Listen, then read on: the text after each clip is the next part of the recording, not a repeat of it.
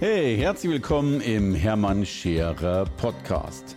Mein Ziel ist es, Menschen zu Marken zu machen. Und das mache ich entweder auf den Bühnen dieser Erde oder in meiner Fernsehsendung Scherer Daily oder eben hier in diesem Podcast. Hey ihr Lieben, heute geht's um den großen Sehnsuchtsort Bühne. Es scheint eins der letzten großen, großen Abenteuer zu sein und dem stimme ich übrigens vollkommen zu.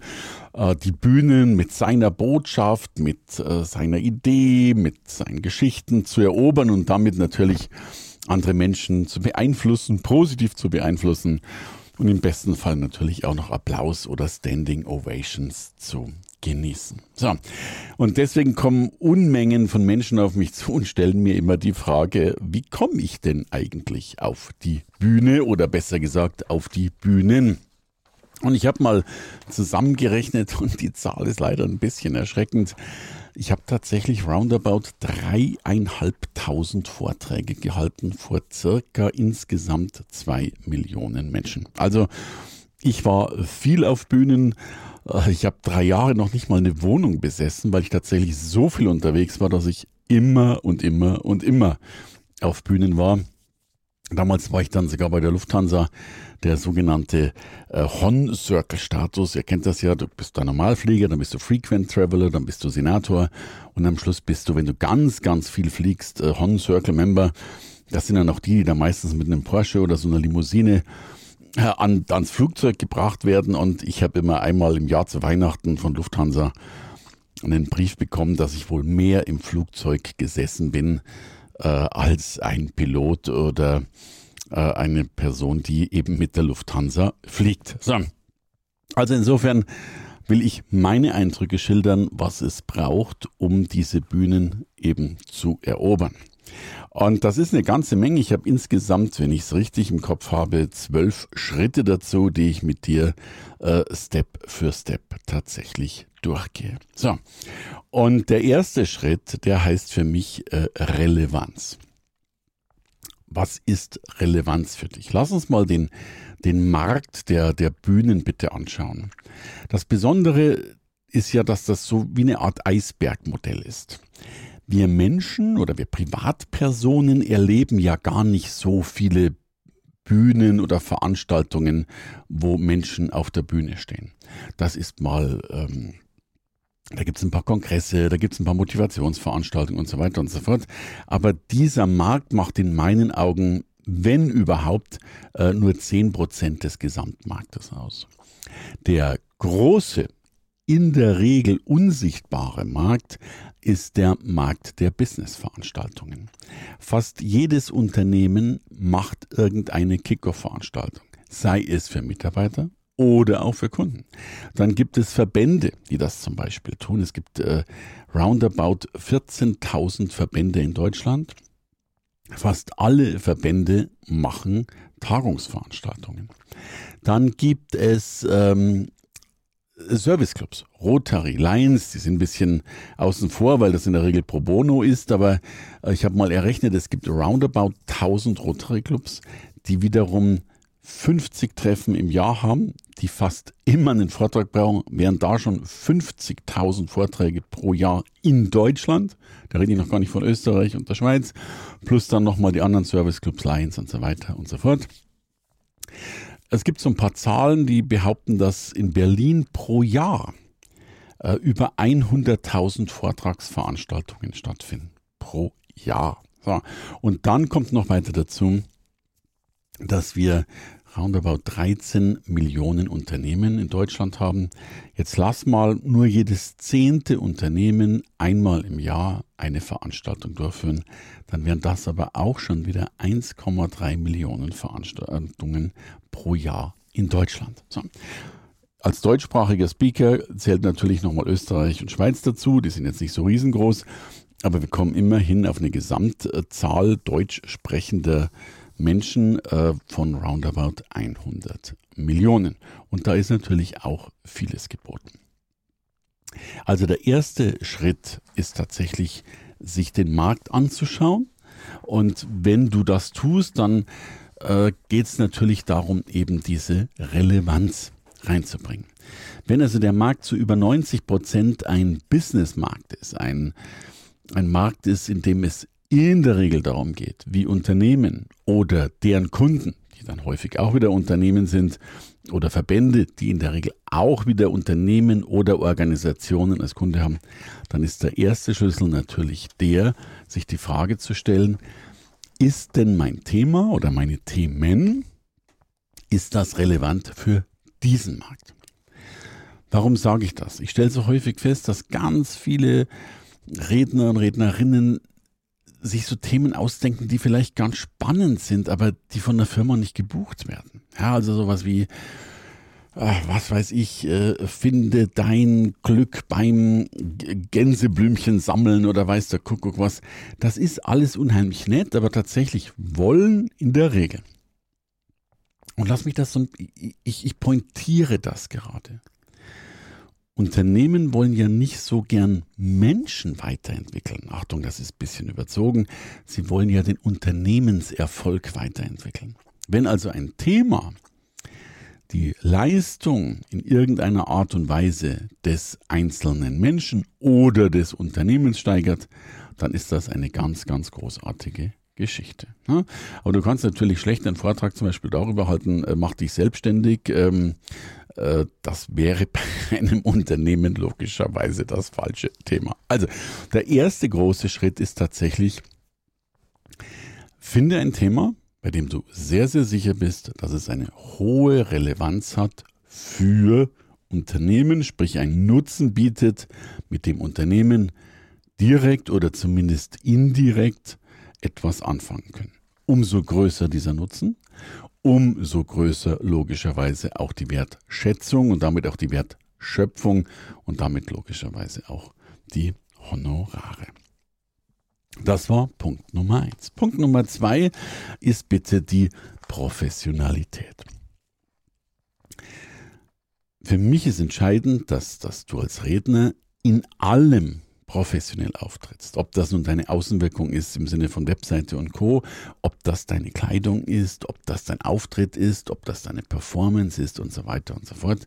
Ich erlebe unendlich viele Menschen, deren Außenwirkung, egal in welchem Bereich, schlampig ist. Durch Rechtschreibfehler, durch schlechte Kleidung, durch ähm, was schlapsiges Verhalten äh, und, und, und, und, und. Also da, da gehört schon was dazu. Das fängt auch damit an, dass ähm, das dem, also ich weiß, ich bin früher äh, mein halbes Leben in Maßanzügen rumgerannt, weil das eben üblich war. Und ich bin ja so ein eher langhaariger Typ und ich will jetzt gar keinen Namen nennen, aber es gibt zum Beispiel ein großes Unternehmen in Deutschland, das kennt ihr alle. Die haben immer gesagt, Herr Scherer, wir würden Sie ganz gerne buchen, wenn Sie vorher zum Friseur gehen würden. Das konnte ich mir leisten, das dann nicht zu tun. Aber es spielt schon eine Rolle, wie du aussiehst, wie du dich gibst und wie das Ganze vorangeht. Also ganz klare Professionalität. Der dritte Punkt, der ist ein bisschen verrückt, äh, aber entscheidend zu wissen, das ist dein Honorar. Äh, ich glaube, ich weiß sogar, ich bin davon überzeugt, dass die meisten Menschen ihre Vorträge nicht verkaufen, weil sie zu günstig sind. Mir ist es lange so gegangen, ich habe mich am Anfang meiner Vortragszeit, das war für mich ein Wahnsinnsgeld, äh, für 3000 oder was angeboten und ich habe fast nie einen Auftrag bekommen. Und dann ist mir auch klar geworden, warum. Weil viele Firmen in der Regel gewöhnt sind für Vortragende, ja, für eine halbe Stunde, Stunde, 20 Minuten 10.000, 12.000, 15.000 Euro zu bezahlen. Und wenn das Prominente sind, noch viel, viel mehr als nur 15.000 äh, zu bezahlen. Und wenn dann du kommst und sagst, Mensch, mein Honorar ist 2500 Euro, dann ist das, Achtung, das ist auch wieder sehr deutlich ausgedrückt, aber dann kann das schon fast ein Zeichen der Minderqualität sein, wenn du so günstig bist. Also, und das ist ja eh der, der Grundschlüssel, äh, Firmen brauchen ja auch Qualität. Äh, du musst da abliefern. Und kein Mensch wird dann auch sagen, ja, der Vortrag war nicht so gut, der war ja auch billig. Ja, das spielt ja gar keine Rolle, weil wenn du gebucht bist, muss das funktionieren. Das ist übrigens ein, ein, ein Schlüssel. Ich habe ganz, ganz viele Veranstalter immer wieder gefragt, sag mal, äh, was kostet dich so eine Veranstaltung? Und so die klassische Antwort war immer wieder die gleiche. Ja, so ein Tag kostet mich roundabout eine Million. Ja, da müssen, müssen ja Leute, Kunden, Mitarbeiter, was auch immer, eingefahren, eingeflogen, übernachtet und Co. Das kostet immer, immer viel Geld. Und wenn ein Tag so teuer ist, dann ist natürlich auch die Erwartung an den Tag ziemlich hoch. Und wenn dann jetzt der Keynote-Speaker, der vielleicht den Schlussvortrag hält, einfach alles verbockt und schlecht ist, dann war für die der ganze Tag schlecht. Dann war die ganze Motivation, die eigentlich hätte entstehen sollen, nicht da.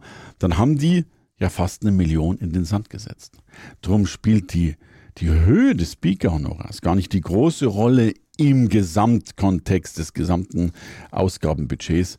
Viel wichtiger ist, dass da logischerweise tatsächlich was funktioniert.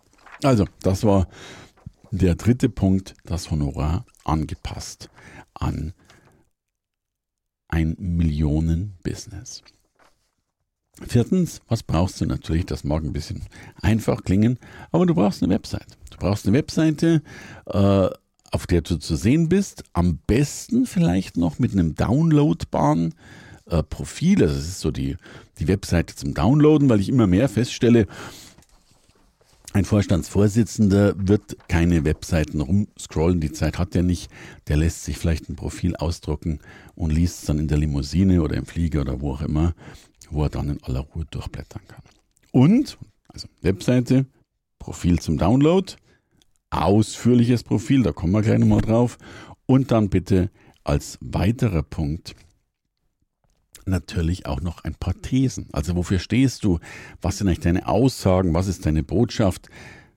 Was darf man dann? Da geht es nicht um den ganz großen, tiefen Content. Aber was darf man denn so grundsätzlich von dir erwarten, wenn man dich logischerweise auf der Bühne hat? Und damit kommen wir zum fünften Punkt.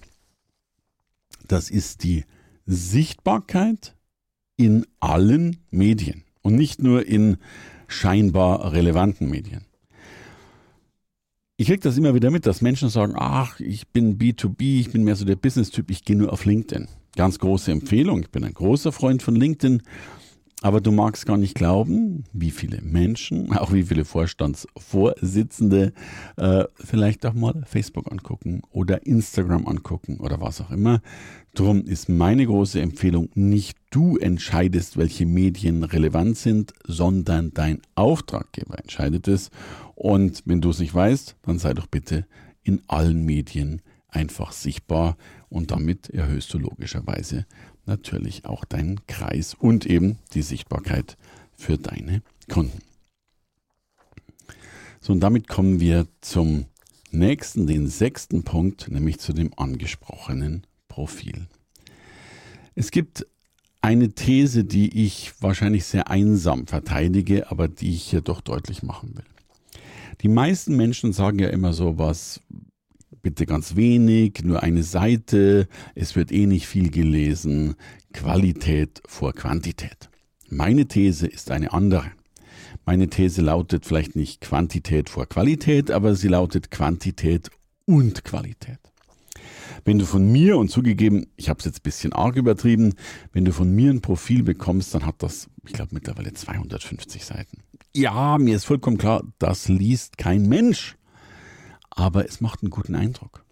Und da geht es gar nicht so sehr um den Text und um riesige Aufsätze, da geht es auch wieder um Bilder oder um Bücher oder um Emotionen. Ich will ja, dass die Menschen emotional logischerweise mitgenommen werden, dass sie was sehen können, dass ja schon das Betrachten meines Profils Kompetenz, aber auch ein Erlebnis widerspiegelt. So, das sind die ersten sechs Punkte äh, von vielen Punkten. Ich glaube, es werden sogar noch mehr als zwölf, ähm, wie du auf die Bühne kommst. Drum, wenn du dabei sein willst. Das war Teil 1. Hör gern wieder rein in den nächsten Podcast. Da kommt Teil 2, wie du die Bühnen dieser Welt eroberst. Insofern erstmal dickes Dankeschön. Schön, dass du dabei bist. Gib mir ein Like, gib mir eine Info, gib mir vielleicht eine E-Mail an info.hermannscherer.com. Ich war's. Bis dann. Dein Hermann. Hey, danke fürs Reinhören in den Hermann Scherer Podcast. Mehr Infos gibt es für dich unter www.hermannscherer.com slash bonus. Und ich sage erstmal Danke fürs Zuhören.